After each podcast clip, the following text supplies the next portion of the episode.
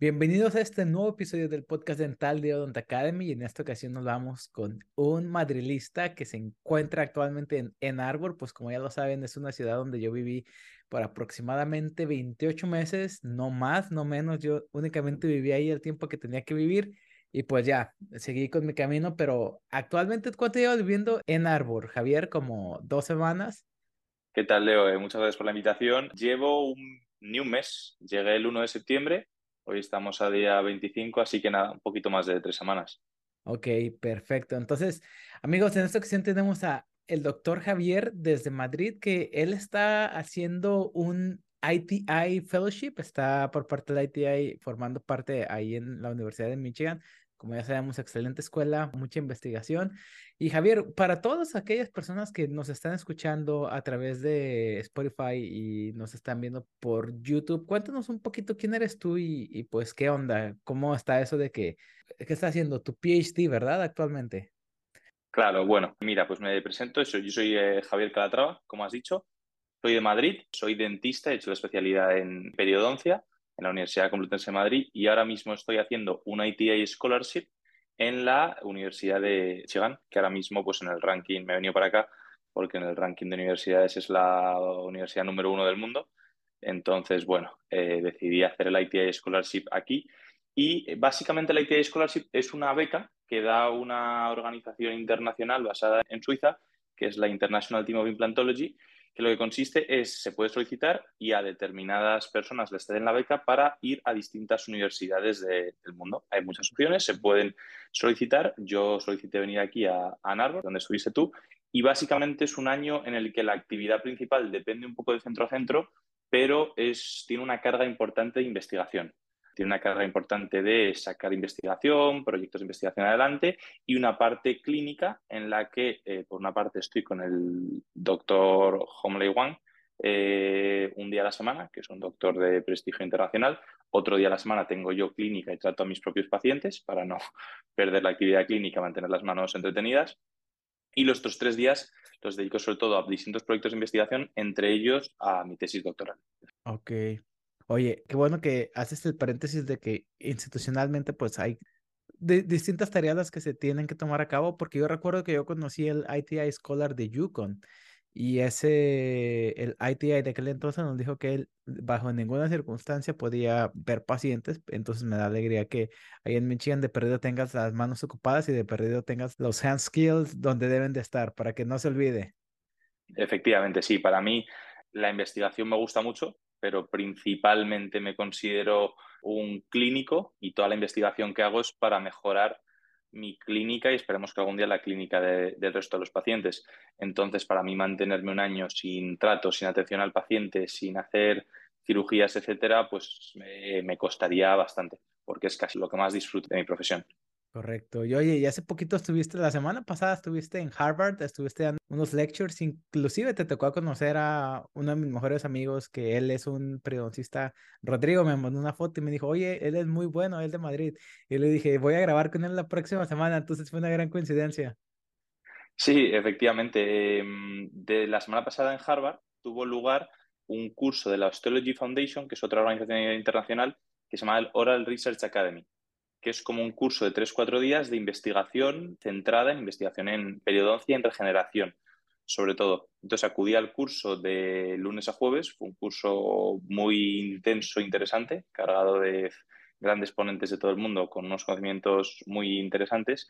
Y luego, el viernes, uno de mis mejores amigos, compañeros, que le mando un abrazo, que es el doctor Ignacio Pedrinazzi, hace dos años hizo el ITA Scholarship en Harvard y se ha quedado ahí de Research Fellow y Faculty. Entonces, como ya me pasé la semana con él ahí, organizamos, él organizó a través de, a través de su programa de implantes y el programa de periodoncia para que yo diese una pequeña charla, una pequeña clase sin petit comité para los dos programas donde conocí efectivamente a tu amigo Rodrigo, que es un crack y, y, encantador, como toda la gente de México, prácticamente. Claro que sí. Ya lo ven, amigos, todos que escuchen este podcast tenemos al doctor Javier Calatrava que nos va a hablar sobre regeneración ósea y hace poquito les estuve enseñando ya a Harvard todo su conocimiento, entonces imagínense el calibre de invitados que tenemos aquí. Muy bien, Javier. Entonces vamos a conocernos un poquito más antes de hablar propiamente de odontología, propiamente regeneración. O sea, ¿quién eres tú? ya vemos que eres súper inteligente, ya vemos que eres súper brillante, bien centrado.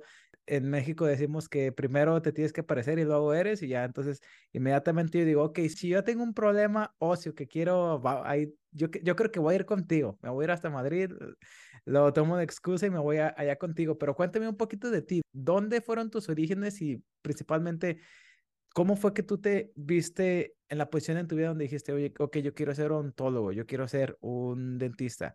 ¿Tú desde un principio dijiste, yo voy a ser periodoncista y me voy a dedicar a esta parte más quirúrgica o al principio fuiste como, ok, voy a estudiar odontología y a ver qué sale de ahí?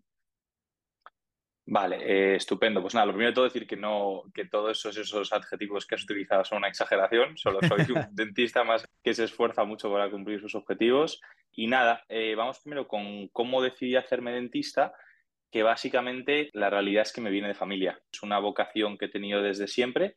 Yo soy cuarta generación de dentista, oh, es decir, mi bisabuelo, mi abuelo y mi padre son dentistas. Yo soy la cuarta generación mi padre y mi madre se conocieron en la carrera, es decir, también son dentistas, o sea que básicamente lo llevo, como se dice en España, mamando desde pequeño. Yo he crecido en mesas con modelos, con radiografías, con discusiones de casos entre mis padres y la verdad es que es algo que me parece bonito, que he vivido desde pequeño y mm, siempre he tenido claro, no es que me lo hayan impuesto ni nada, ni ha sido como lo que tuviese que hacer, sino que yo siempre he tenido claro que era lo que más me gustaba y que no había nada que me gustase más.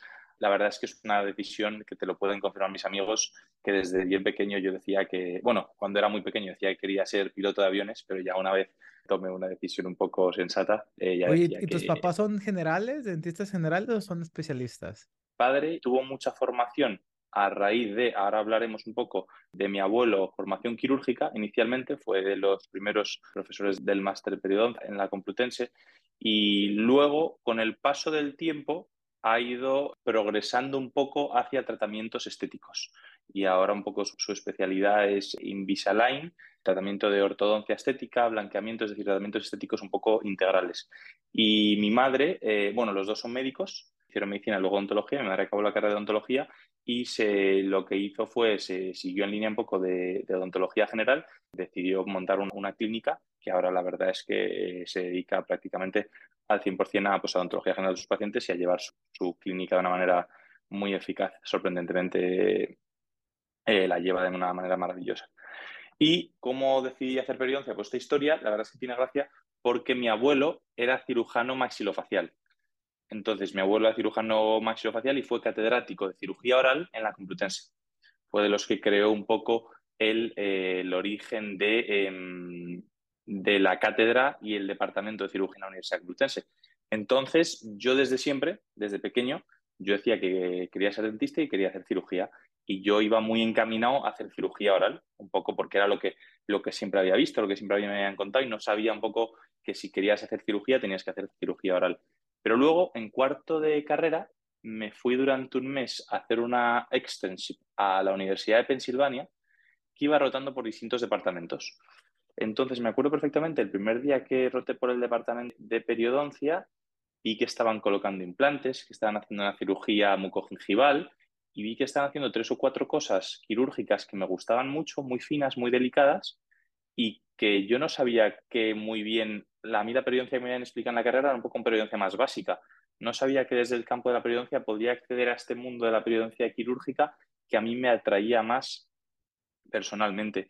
Entonces empecé, esto era al principio justo cuarto de carrera, luego en cuarto tuve la asignatura de periodoncia 2 en la que ya sí que me empezaron a contar un poco más esta realidad de la periodoncia más avanzada y desde ese momento decidí que tenía claro que quería formarme como periodoncista y hacer el máster de en la Complutense y no pude estar más contento por no solo porque creo que es la parte de la odontología que más evidencia científica tiene y ha llegado a recabar en los últimos años, es decir, esa parte de la odontología que más eh, realiza odontología basada en la evidencia, lo cual a mí como fan de la investigación y de la ciencia me gusta mucho, sino que además por la finura de los tratamientos, como puede ser una cirugía mucogingival o una cirugía regeneración como la vamos a hablar luego, es lo que a nivel clínico sin duda más me atrae y creo que más me entretiene. Por eso estoy totalmente satisfecho con mi trayectoria profesional y con mi decisión de ser periodoncista. ¿Cómo fue que la periodoncia, pues de alguna manera es una de las especialidades más exquisitas y donde los artículos científicos, la investigación, los confidence intervals, el p-value y todo esto tiene mucho que ver en tus decisiones clínicas al día al día. ¿Cuál fue la reacción que tuvieron tu abuelo y tus padres al escuchar que quería ser periodoncista? Porque inclusive Rodrigo, como tú ahorita acabas de mencionar, su papá es ortodoncista y su papá no se actualizó tanto en lo que es la periodoncia moderna. Su papá a lo mejor pensaba que la periodoncia era tenía connotaciones como cuando él era un estudiante hace 30 años y le dijo, ¿qué? ¿A poco periodoncia? Y ya que le dijo, no, no, no, pa, es que los periodistas hacen esto y esto y esto y esto y esto y esto y ya. Y ya fue cuando le dijo, ah, bueno, está bien. ¿Cuál fue la reacción de tus padres cuando te le dijiste que perió? La reacción de mi abuelo, uh, tristemente no la pude tener porque a mi abuelo no, no tuve la suerte de conocerle, falleció joven de, de cáncer de pulmón, pero bueno, he vivido su leyenda como profesor a través de mis profesores, hay un aula en la facultad que es la Luis Calatrava, entonces no tuve la suerte de conocerle, pero durante todos mis años en la carrera he tenido la sensación de que le he conocido a través de las historias que me han contado de él, aparte de las que obviamente me ha contado mi, mi padre. Pero luego, la primera vez que se lo conté a los padres, eh, ellos siempre hablábamos de hacer cirugía y es verdad que sí les sorprendió un poco este cambio de trayectoria una vez volví de Estados Unidos, pero mi padre, como inicialmente también había tenido formación en periodoncia, él tenía relación con todos los que han sido, muchos de los que han sido mis mentores, mis profesores, entonces él estuvo encantado porque sabía que sin duda posiblemente uno de los mejores sitios o, uno de los departamentos más potentes de la Universidad Complutense en la que yo quería tener, tenía claro que quería hacer mi formación era el departamento de periodoncia. Entonces, yo creo que tomé la decisión correcta y ellos lo vieron claro, entonces me apoyaron sin ningún tipo de duda. Perfecto. Oye, entonces ahorita actualmente, cuéntame un poquito más porque de repente no tengo bien claro. ¿Ya terminaste tu especialidad en periodoncia o estás haciendo la especialidad en periodoncia más el PhD o ya hiciste la maestría o, cómo está eso? Mi situación actual, yo el curso pasado, en noviembre de 2022, terminé el máster de periodoncia e implantes en la Universidad Complutense de Madrid, que además es un máster acreditado por la Federación Europea de Periodoncia. Entonces es un máster de tres años en el que al final para conseguir la acreditación europea tenemos que pasar pues, una evaluación final en la que se presentan unos casos clínicos y eh, una investigación que hemos llevado a cabo durante el máster ante un comité eh, europeo.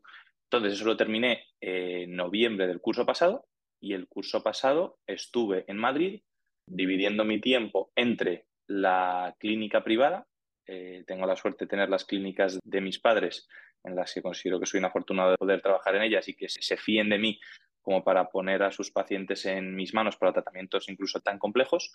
Y aparte, estuve involucrado en la Complutense como profesor asistente en docencia práctica en cuarto de carrera como profesor de prácticas, lo cual me hacía muchísima ilusión porque continuaba un poco con el legado de mi familia, de mi abuelo, de mi padre, y de toda la saga. Y luego, aparte, el curso pasado también empecé la tesis. Aparte de eso, pues congresos, intento sacar alguna publicación adelante, investigación, o sea, intento mantenerme ocupado, como puedes ver.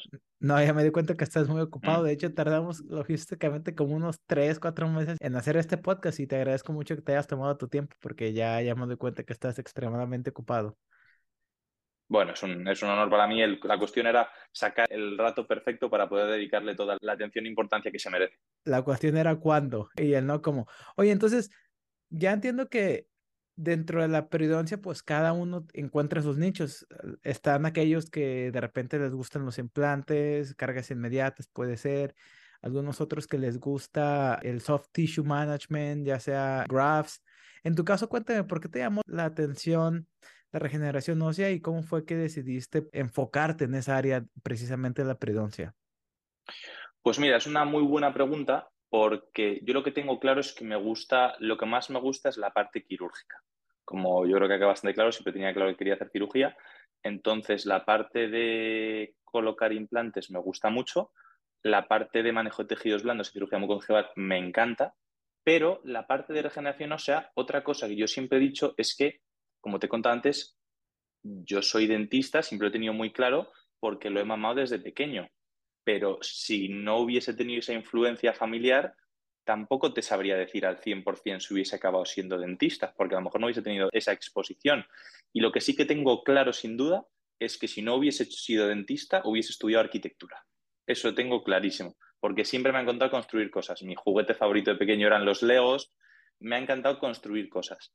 Entonces, yo creo que dentro de la parte de la periodoncia quirúrgica, donde la periodoncia y la arquitectura se fusionan más, es en la reconstrucción de tejidos duros, que básicamente es la regeneración no sé, es donde en zonas atróficas que nos falta hueso, pues de distintas maneras conseguimos construir hueso. Y te tengo otra pregunta.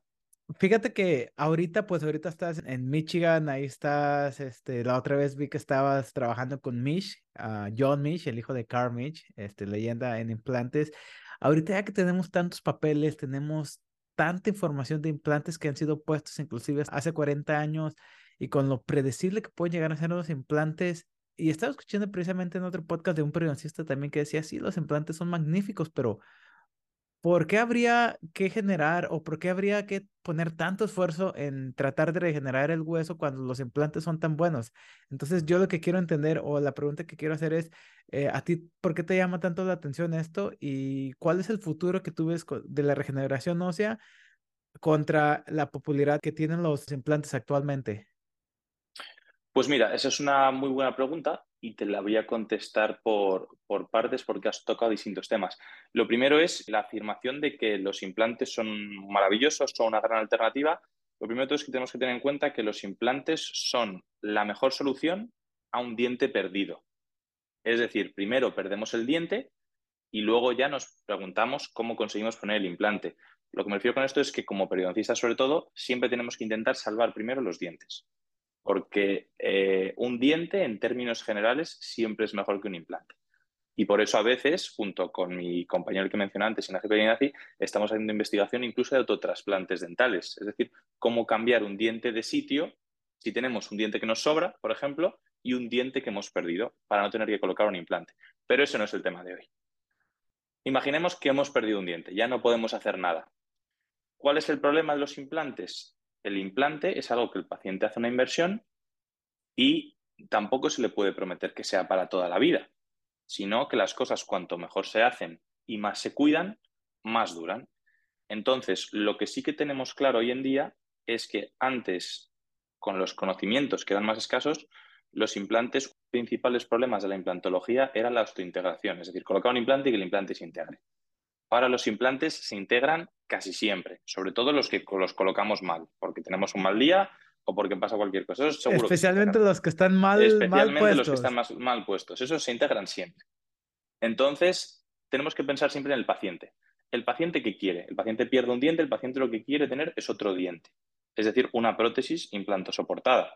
Entonces, todo el resto de cosas son fines, son medios para conseguir el fin, que es la prótesis que quiere el paciente. Entonces, el paciente quiere un diente. Para tener un diente, nosotros tenemos que colocar un implante. ¿Cuál es el problema?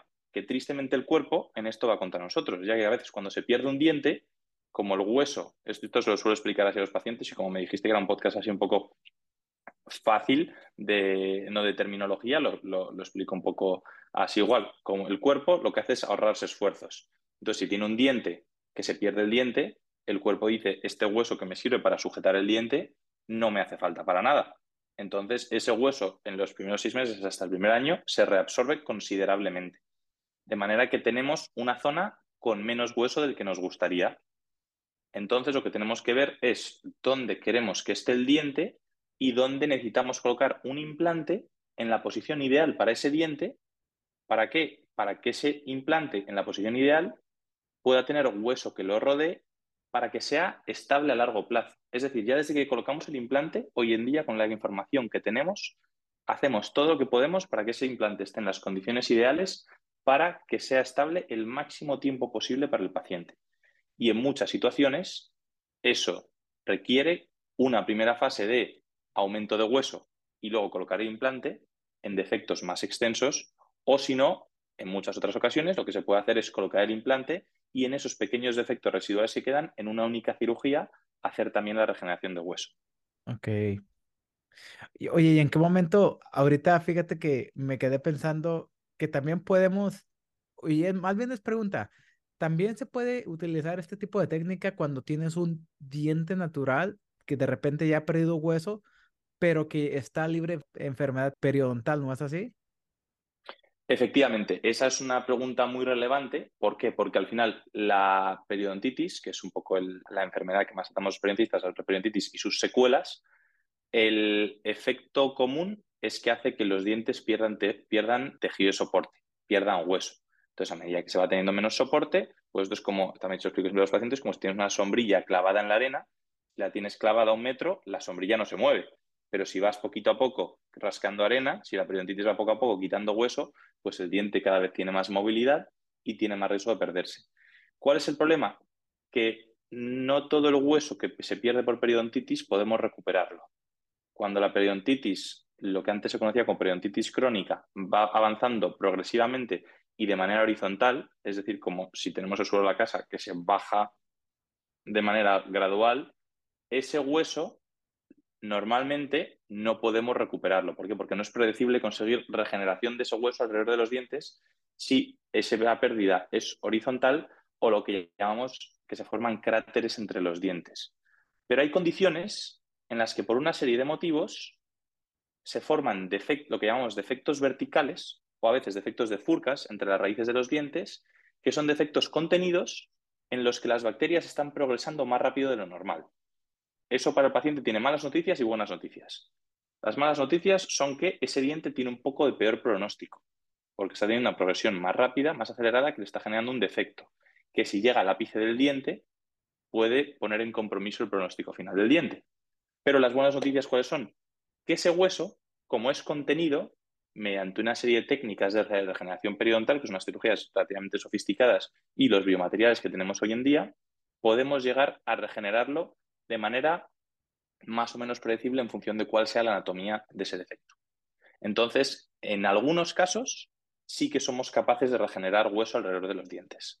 Ok, y básicamente estás haciendo regeneración ósea en un diente natural y en el otro caso que no dicen en el principio, está haciendo regeneración ósea para poder poner tu implante y que tenga una buena estabilidad y la biomecánica y más o menos el tratamiento es el mismo o difiere un poco es relativamente distinto. Al final, para conseguir regeneración de hueso, tenemos que seguir una serie de criterios, que es crear un espacio, una estabilidad, que haya aporte vascular, que haya un cierre primario, etcétera, que se aplican a ambos, pero la filosofía es un poco distinta. Los biomateriales son distintos y, sobre todo, lo más importante que es para el podcast de hoy, que es la regeneración ósea para colocación de implantes, estas cirugías básicamente tenemos lechos que han perdido hueso o en horizontal, lo cual es más predecible, o en vertical, lo cual es siempre más complicado, o una combinación de horizontal y vertical, en la que tenemos una deficiencia ósea, lo que tenemos es que darle a esa zona más hueso, normalmente suele ser o con hueso propio del paciente o con una combinación de hueso propio del paciente y biomateriales, que es lo que más mejores resultados ha demostrado en cuanto a regeneración y estabilidad a largo plazo de distintas maneras. Podemos usar bloques del propio paciente, que es un poco lo más tradicional. Podemos utilizar bloques combinados con biomateriales. Podemos utilizar solo biomateriales y siguiendo los principios de regeneración no sea guiada, ponerle distintos tipos de membranas reabsorbibles o no reabsorbibles en función de la complicación. Es decir, tenemos distintos métodos y distintas maneras de recuperar el hueso que se ha perdido en crestas edéntulas para posteriormente poder tener un lecho con suficiente anchura y altura para poder colocar el implante y estabilizarlo o si no, por ejemplo, evitar estructuras anatómicas como el nervio dentario, que a lo mejor lo que no tenemos es suficiente altura como para colocar un implante de una longitud suficiente. Muy bien. Muchas gracias por tu respuesta. Creo que estás siendo muy claro y está muy didáctico lo que nos estás contando.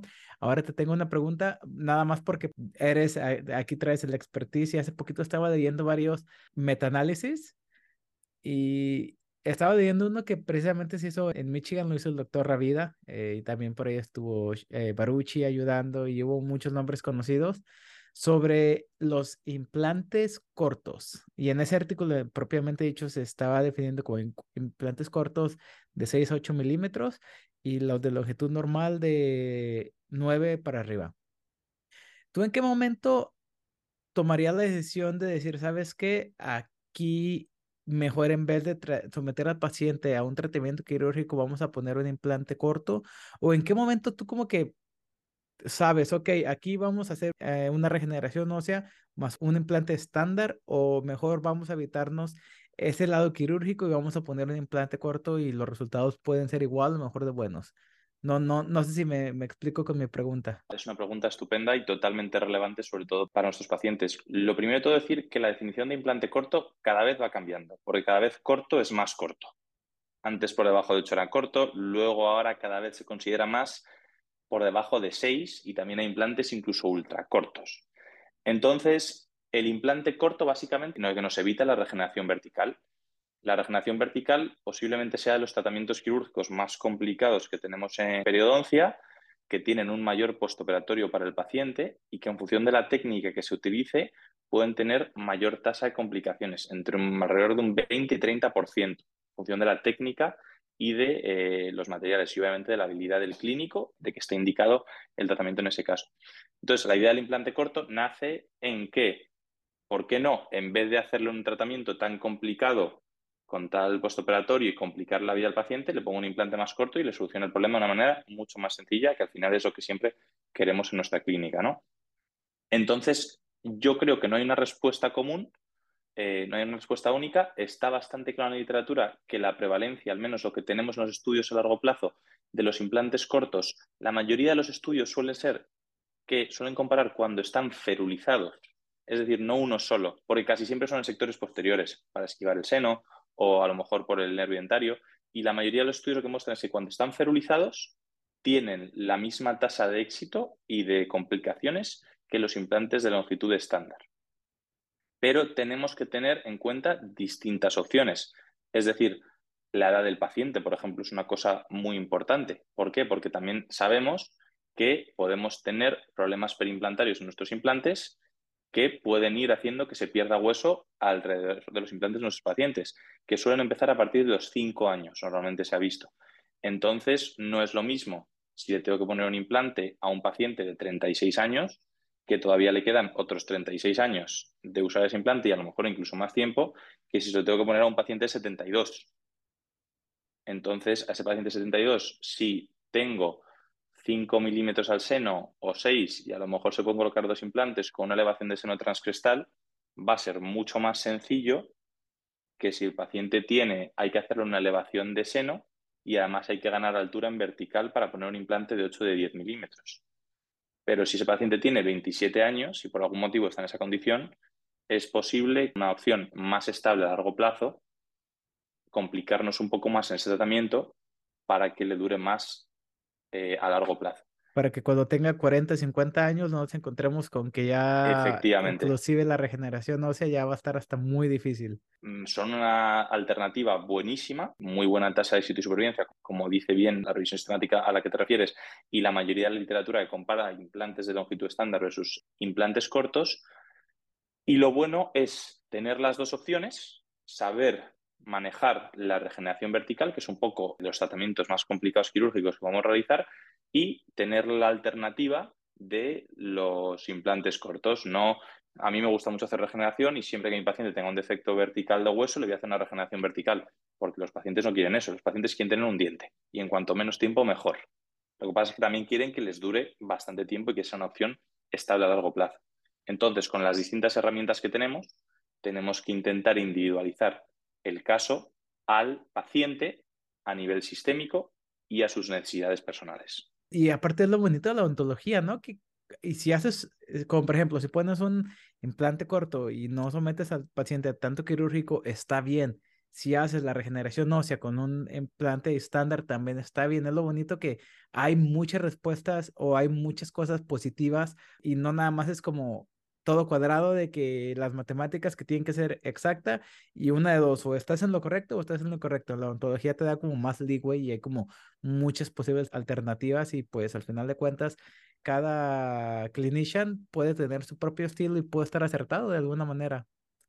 Sin ninguna duda, totalmente de acuerdo con tu comentario, pero si al final el paciente va a tener el mismo resultado, que los implantes le van bien, tiene una, una sobre implantes que le funciona bien, está sana y le van a durar los 25 años que le quedan de vida de usar esos implantes, ojalá, si eso lo has conseguido con implantes cortos o eso lo has conseguido con una regeneración vertical, que posiblemente luego tenga una segunda cirugía de manejo de tejidos blandos, con una cirugía de colocación de implantes, el paciente va a estar mucho más feliz si se lo ha solucionado con implantes cortos. Y por eso una de las grandes direcciones en las que va la investigación hoy en día, que ya no te aceptan ningún artículo, ningún gran estudio, sin tenerlo en cuenta, son las variables asociadas a los pacientes. Porque lo que intentamos es practicar siempre odontología y periodoncia cirugía mínimamente invasiva y con el mínimo peaje para los pacientes solucionarles sus problemas. Entendido. Perfecto. Muchísimas gracias por la respuesta y se puso muy bueno. Te dije que el podcast era como muy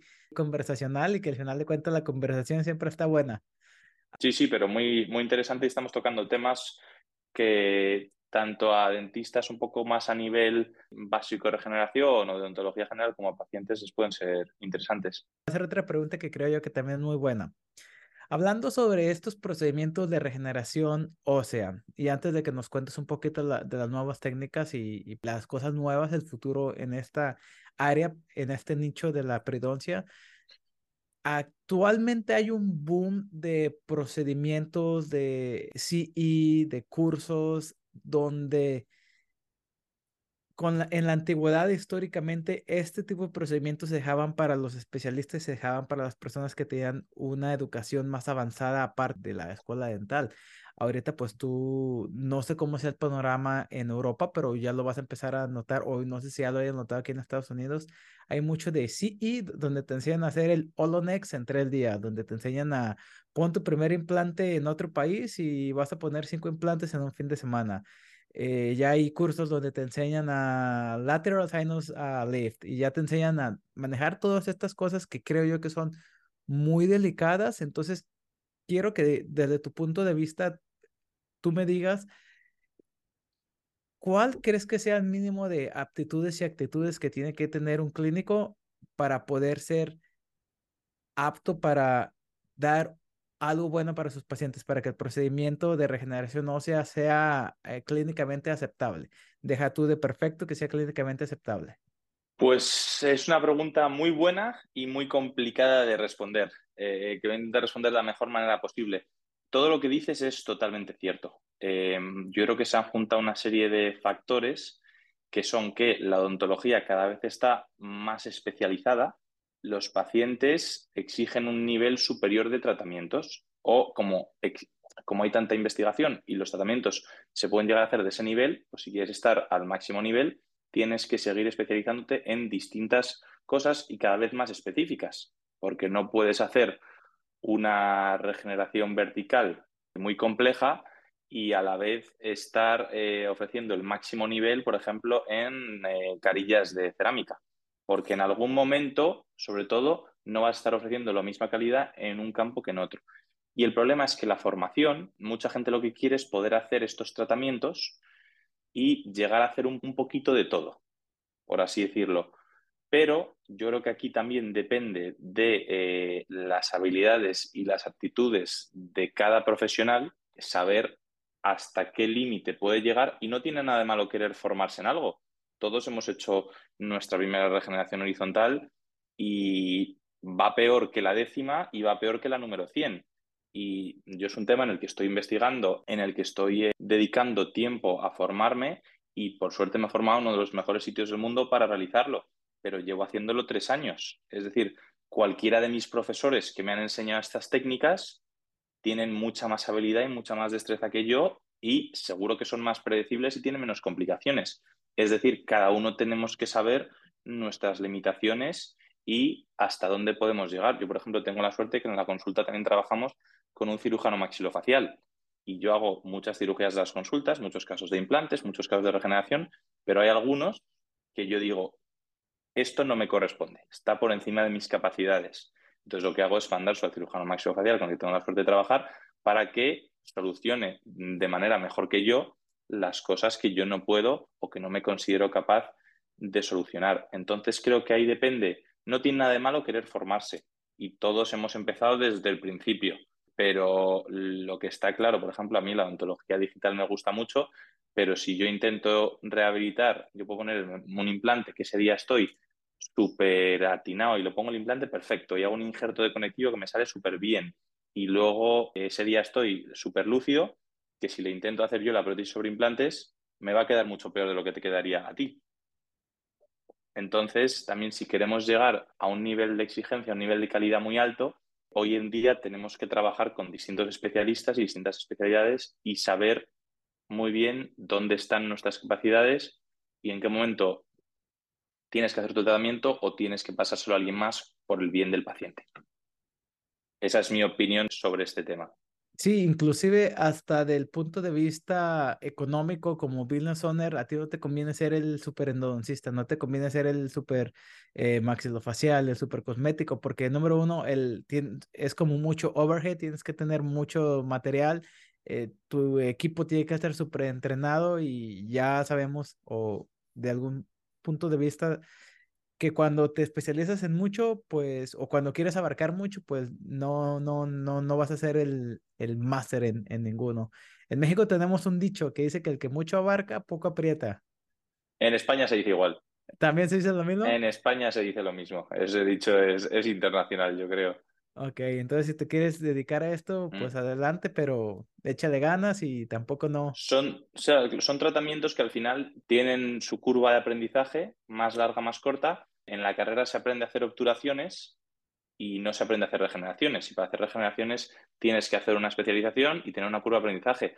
Yo, sinceramente, me siento más cómodo realizando una regeneración que una obturación de clase 2 muy compleja, subgingival, eh, que a lo mejor me dieron la clase en la carrera, pero como llevo tiempo sin hacerla, no me siento cómodo haciéndola. Entonces, no es que una cosa sea más fácil o más difícil o más complicada, también es un poco en función de lo que tú estés formado y estés entrenado. Entonces, el entrenamiento no tiene nada malo y los cursos, la formación, pero yo creo que hay que seleccionar muy bien la formación, no esto que dices tú de un fin de semana ya con esto puedo hacer arcadas completas sobre implantes y cada uno poner sus límites e ir poquito a poco formándose para ir progresando de manera progresiva, valga la redundancia de la palabra. Perfecto, perfecto. Muchísimas gracias. Este podcast está bueno. Está hay mucha buena información aquí.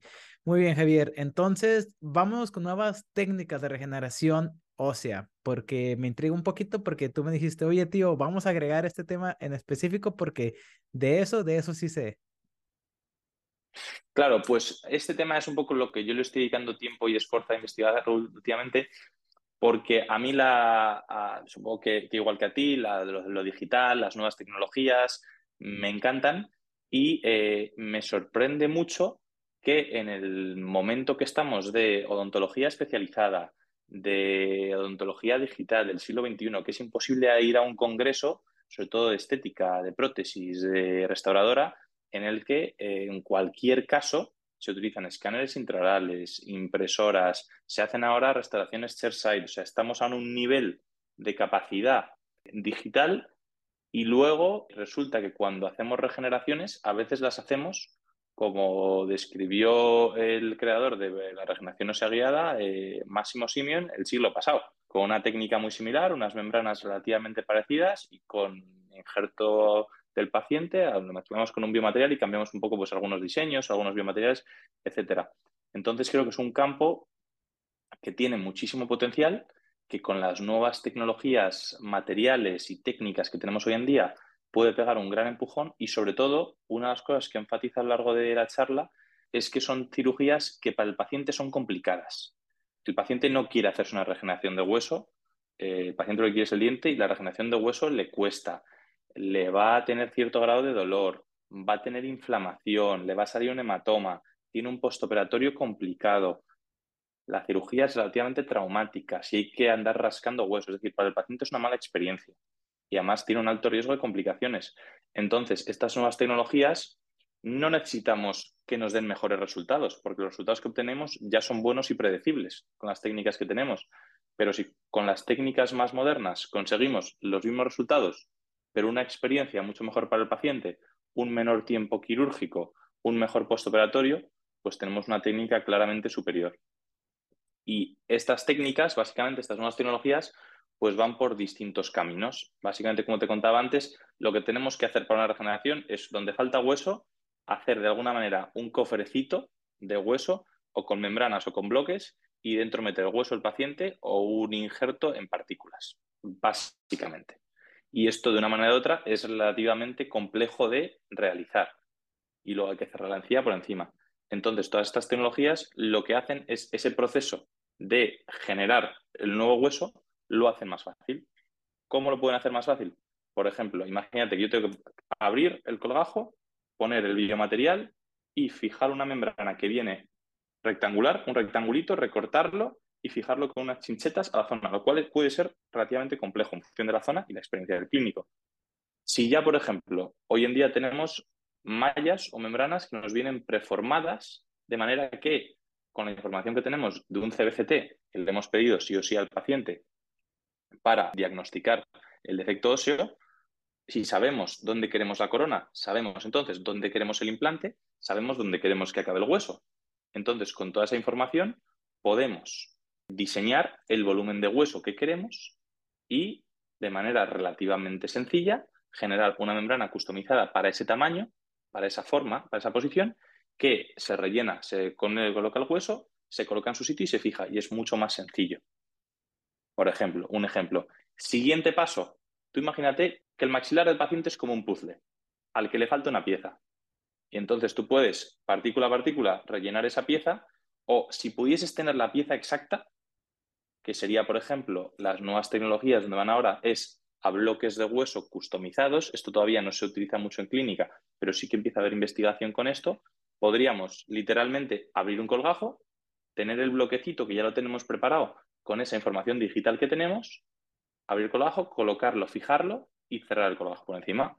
Lo cual, menos tiempo de cirugía, menos complicaciones para el paciente, mejor postoperatorio, etcétera, etcétera. Entonces, el camino va un poco en esta línea aparte de investigaciones que hay pues, en ingeniería tisular, en usar células madre del paciente, en usar distintos agentes biológicos. Es decir, es una cirugía que es mucho esfuerzo quirúrgico y mucho esfuerzo de cicatrización por parte del paciente, que todas las tecnologías o técnicas que tenemos que podamos un poco favorecer ese proceso nos darán, yo creo, mejores resultados y una experiencia bastante más favorable para el paciente, que al final, como clínicos, es lo que debemos buscar, yo creo. Ok, perfecto. Cuando ya tenemos el CBCT y ya tenemos la información del defecto, ¿ese material es impreso o de dónde obtenemos ese material? Porque también una parte importante que se viene con todo lo de regeneración ósea es sobre los materiales dentales, porque ahorita también ya hay demasiada investigación en lo que podemos hacer con todos los materiales utilizados en la odontología. Efectivamente, muy buena pregunta. Y como bien sabes tú que te, eres, eh, te dedicas a prótesis, sabes que hay distintas maneras de hacer, eh, de manufacturar estos materiales. El ejemplo que te comentaba antes de las mallas customizadas, que básicamente es como darle una forma externa al volumen de hueso, hay distintos tipos, como todo. Si las queremos de titanio, que es un poco lo más común que se hace ahora mismo, es un titanio que se fabrica y se amolda a función del defecto. Pero, hay, hay, laboratorios o hay compañías que se dedican efectivamente, a... Efectivamente, hay compañías que se dedican que tú haces el pedido y te la mandan hecha. ¿Cuál es el problema? Que en este momento es caro.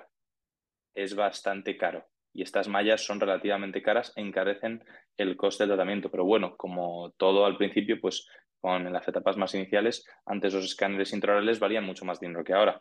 y ahora los ves en cada consultorio. Efectivamente, como tiene que ser, porque al final es una calidad que es prácticamente el el estándar de calidad.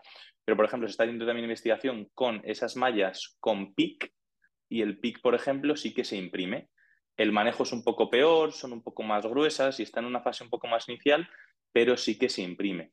Y, por ejemplo, los bloques de hueso que se utilizan, lo que son son bloques de hueso o de aloinjerto, que es de origen de cadáver humano, o de eh, de senoinjertos son menos comunes en este tema, pero también los hay, o materiales aloplásticos que son sintéticos, que lo que es es un bloque que con una fresadora se adapta al defecto.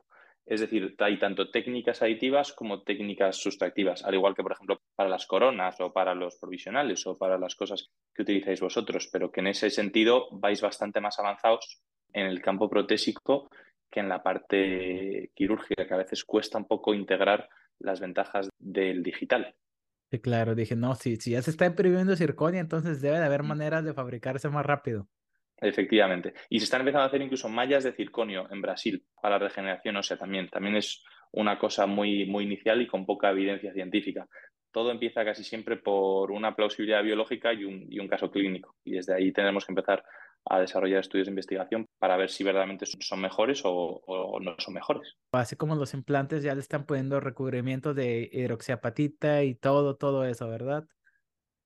Efectivamente, sí, al final, como has dicho tú, hay muchísima investigación en materiales, tanto por parte de las casas comerciales como por parte de centros de investigación que mm, descubren nuevas ideas o nuevas combinaciones que creen que son mejores para los pacientes. Entonces, sin duda, la odontología evoluciona muy rápido y mucho, y al igual que no hacemos lo mismo que hacíamos hace 10 años ni hace 20, seguro que si repetimos este podcast en 10 años, hablaremos de cosas incluso exponencialmente distintas. Es la ventaja de la odontología y más ahorita que cada año estamos avanzando en pasos cuánticos a comparación de lo que se hizo en la odontología en el siglo XX. Entonces, es muy interesante, es muy interesante para ti, para mí ser odontólogos en este preciso momento, porque si nos quedamos en la odontología del 2023, en el 2027 ya vamos a estar obsoletos. Ya vamos a estar bien, bien, bien, bien, bien atrasados en cuanto a conocimiento. Por fortuna, para ti, para mí, y, por desgracia, para muchas personas que no les gusta actualizarse, estamos en la era donde tienes que leer los papelitos, los artículos para, pues, estar de alguna manera actualizados. Y pues tú y yo sabemos que artículos nuevos salen diario.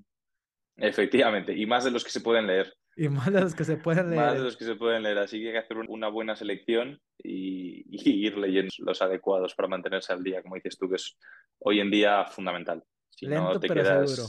Efectivamente. Doctor Javier Calatrava desde Ann Arbor, Michigan. Muchísimas gracias, brother, por todo tu tiempo, por toda tu expertise. Estuvo bueno el podcast. Yo, yo sí aprendí mucho, ¿eh? Muchísimas gracias. Muchas gracias a ti, Leo. Ha sido un placer hacerlo desde aquí. Estamos cerca pero lejos, desde Ann Arbor a, a Chicago. Y nada, espero que dentro de poco estaré por ahí y comentamos cosas también en directo. Claro que sí, cercas pero lejos. Esa es la frase, esa es una frase muy acertada que, que acabas de decir. Te agradezco muchísimo tu tiempo y pues espero, pues sí, estoy casi seguro que vas a despegar del O'Hare, entonces vas a pasar por aquí. Eso sin duda, sí. Para volar algún momento de, de vuelta a España, no me salto pasar por Chicago. Ok, porque mira, aquí se ve atrás, ¿dónde, dónde, dónde? Aquí se ve atrás, Mm. como a tres cuadras para allá, está la autopista donde se pasa para ir a O'Hare. Entonces no, no, no Mm. estamos tan lejos. No estamos tan lejos. Antes o Ah. después paso por ahí seguro. Sale, pues. Entonces, muchísimas gracias por todo tu tiempo el día de hoy. Fue un excelente podcast. Y pues ahí lo tienen, amigos, el doctor Javier Calatrava, un madrilense. ¿Se dice madrilense o madrilista? Madrilista es el que le va al Real Madrid, ¿verdad? Se dice, el que es de Madrid Ajá. se dice madrileño. Y el que es de Madrid, Madrileño. Y además del Real Madrid, Ajá. es del mejor equipo de fútbol del mundo, es madridista. A pesar de que ya se fue Ronaldo y Benzema. Efectivamente. Bueno. Oye, hace poquito los vi en el clásico aquí en Dallas. No les fue muy bien, pero fue un buen espectáculo. Bueno, todo, todo gran equipo tiene algún día, algún día malo. Hay que dejar el resto Un día gris. A- Así lo dejamos, ya, ya no le movemos. Efectivamente. Muy bien, amigos. Aquí la- espero que les haya gustado el podcast y lo hayan disfrutado tanto como yo lo hice. Y nos vemos en el próximo episodio. Javier, Muchísimas gracias, Leo. Un abrazo fuerte y nos vemos pronto. un abrazo. Nos vemos, amigos, en el próximo episodio.